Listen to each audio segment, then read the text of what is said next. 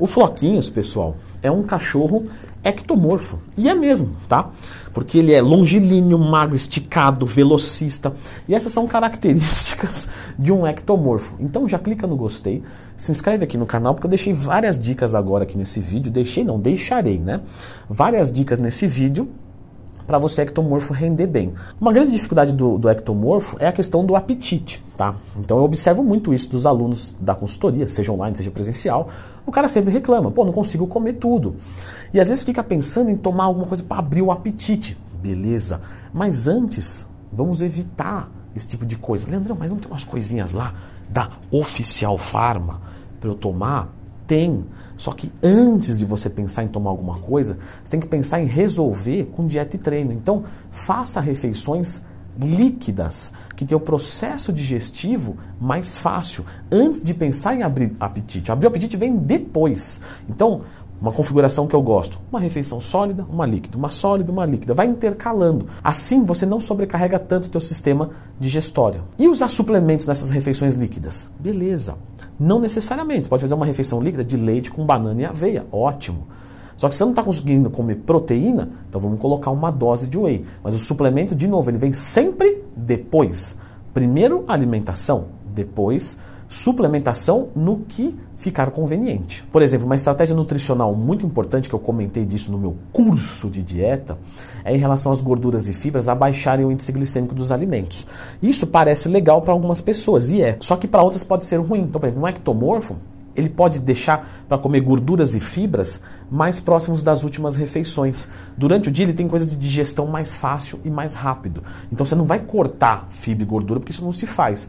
Mas você pode estrategicamente colocar antes de dormir a maior quantidade. Por quê?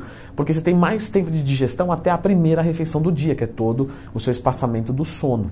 Em questão de treinamento, sempre dá foco tá? em membros inferiores, porque, de novo, o ectomorfo ele tende a ser esguio, ele tende a ser uma genética para ser leve, com as pernas finas para poder cortar o ar. É uma genética de velocista, muito diferente de um endomorfo, que é uma genética para aguentar cacete, porrada. Então é uma genética que tem que ser larga, forte, porém com um percentual de gordura um pouco mais alto. Porque você ectomorfo tem que se focar nos membros inferiores e também dorsais e lateral de ombro, para você conseguir ficar com um shape mais em V.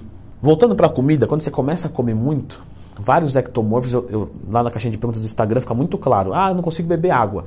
Gente, tem que beber água. Tá? Isso é muito importante para o teu corpo e também, de certa forma, para o teu desenvolvimento muscular, porque com dois rins parados você não vai construir músculo. Concorda comigo?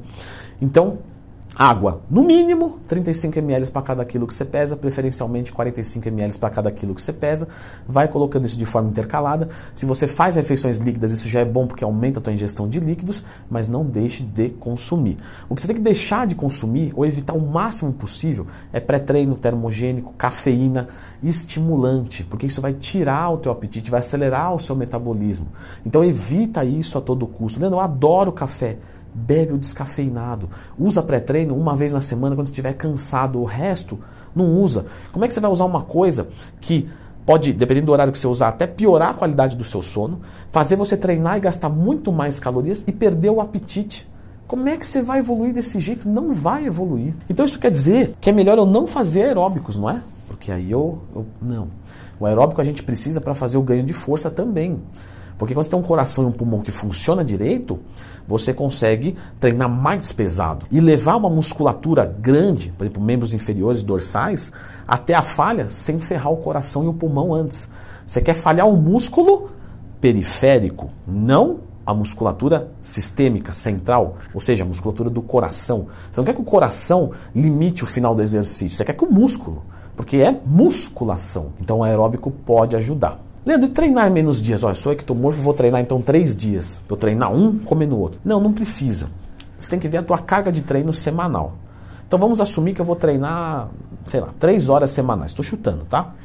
Eu posso treinar meia hora seis vezes por semana ou uma hora três vezes por semana, mas entende que o volume semanal é o mais importante? Então você pode treinar todo dia. Inclusive eu acho uma boa opção treinar quatro a seis vezes por semana você divide melhor os grupamentos, faz treino um pouco mais curto, porque o treino ele tem um efeito que a gente chama de anorexígeno. Então quando você pega lá treina a perna pesada. Sabe quando você agacha, agacha, agacha, agacha? O que, que acontece depois?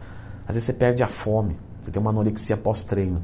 Quando você divide mais, isso fica um pouco menos. Aí você consegue comer mais em cada um desses dias. Ainda na dieta, você tem que ter certeza que você está em saldo calórico positivo. Galera, vamos lá. 2 gramas quilo de proteína, 5, 6 gramas quilo de carboidrato, 1 grama quilo de gordura e talvez até mais.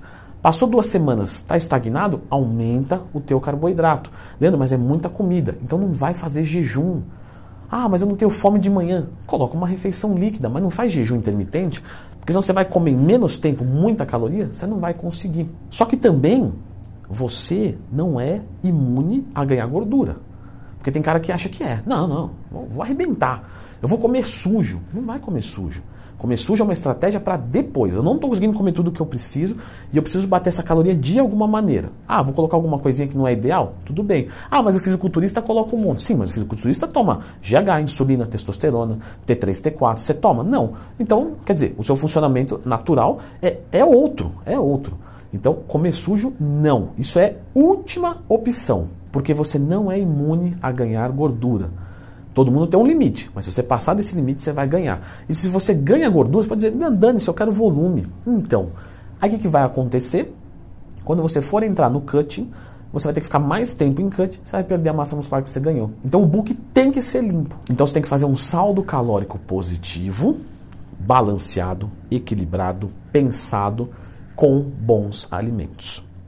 E aí você pode utilizar a creatina, que é o suplemento que mais vai te ajudar, porque ele vai melhorar a qualidade do seu treinamento, a sua força. Leandro, e o hipercalórico?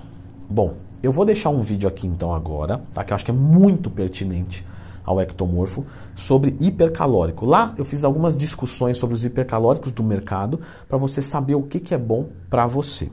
Dá uma conferida aqui.